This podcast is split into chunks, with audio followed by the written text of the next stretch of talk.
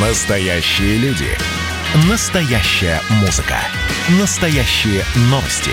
Радио «Комсомольская правда». Радио про настоящее. 97,2 FM. эм.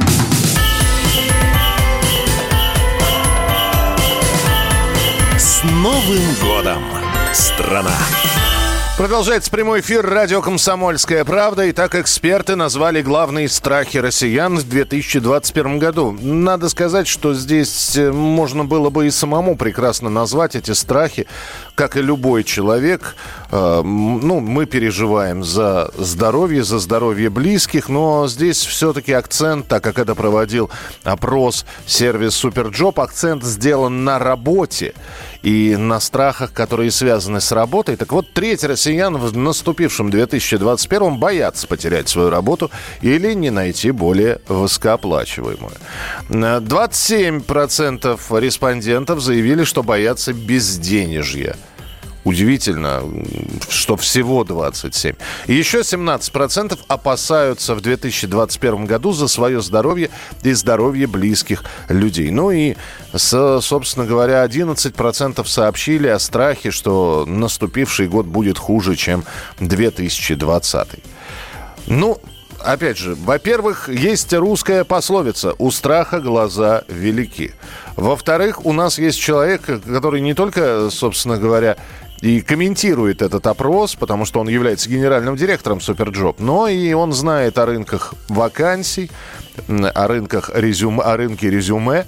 Алексей Захаров сейчас расскажет, что будет с рынком, э, с трудовым, с рынком труда в 2021 году. Алексей, с наступившим, здравствуйте. С Новым годом, здравствуйте. Здравствуйте. Мне кажется, что, конечно, рынок труда будет сильно лучшем состоянии в 2021 году, чем он был в 2020. Ожидания очень оптимистичные. Клиенты Superjob практически ну, все крупные компании продляют уверенно контракты на следующий год. Э, Все ждут вакцину, и она уже есть, массовая вакцинация вот-вот начнется.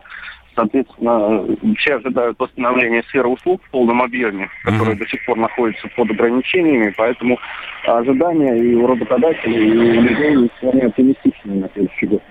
Да, но оптими- оптимизм должен на чем-то основываться. На том, что э, оживает рынок труда, но, собственно говоря, э, чтобы он оживал, должны открываться новые рабочие места, появляться новые рабочие места. А самое главное, Алексей, э, являются эти ли э, открывшиеся вакансии хорошо оплачиваемыми? Здесь все очень по-разному. И, например, очень много э, нелегальных гастарбайтеров, то, что мы называем со строек, пришли в курьеры просто потому, что курьеров больше платят, работа легче.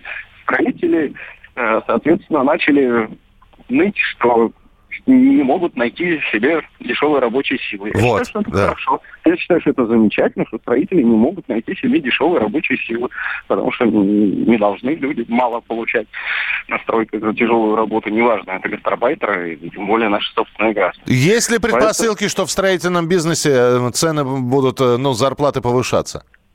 Да, зарплаты будут повышаться, и здесь, конечно, очень много зависит от политики государства. До тех пор, пока наш рынок труда, к огромному сожалению, открыт для нелегальной трудовой миграции, ну, здесь э, говорить о существенном повышении зарплат пока рано. А если рынок труда все-таки наше государство решится закрыть для нелегальной трудовой миграции, то те 15 миллионов российских безработных, которые мы получили в результате пандемии, они пойдут работать на стройке, потому что строителям деваться некуда, придется увеличить э, зарплаты людям.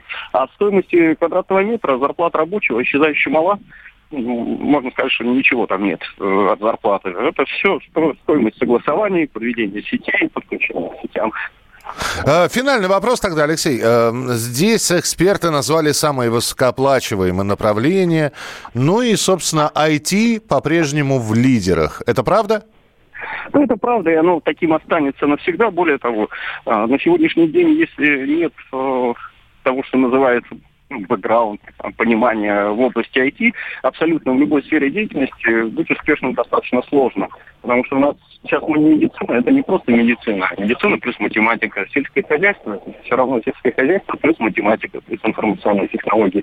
В общем, все, что мы видим вокруг, это все равно все пошло через математику. Поэтому если э, ну, у нас 70 баллов ЕГЭ, э, выпускника, можно сказать, что он в любой области сильно успешным не будет. А если ЕГЭ 90, то можно сказать, что в любой области, куда бы человек не пошел, он будет достаточно успешным, он будет понимать, что там происходит. Будь то медицина, транспорт, связь, сельское хозяйство, воспитание детей. Спасибо большое. Алексей Захаров, основатель и генеральный директор э, компании «Superjob».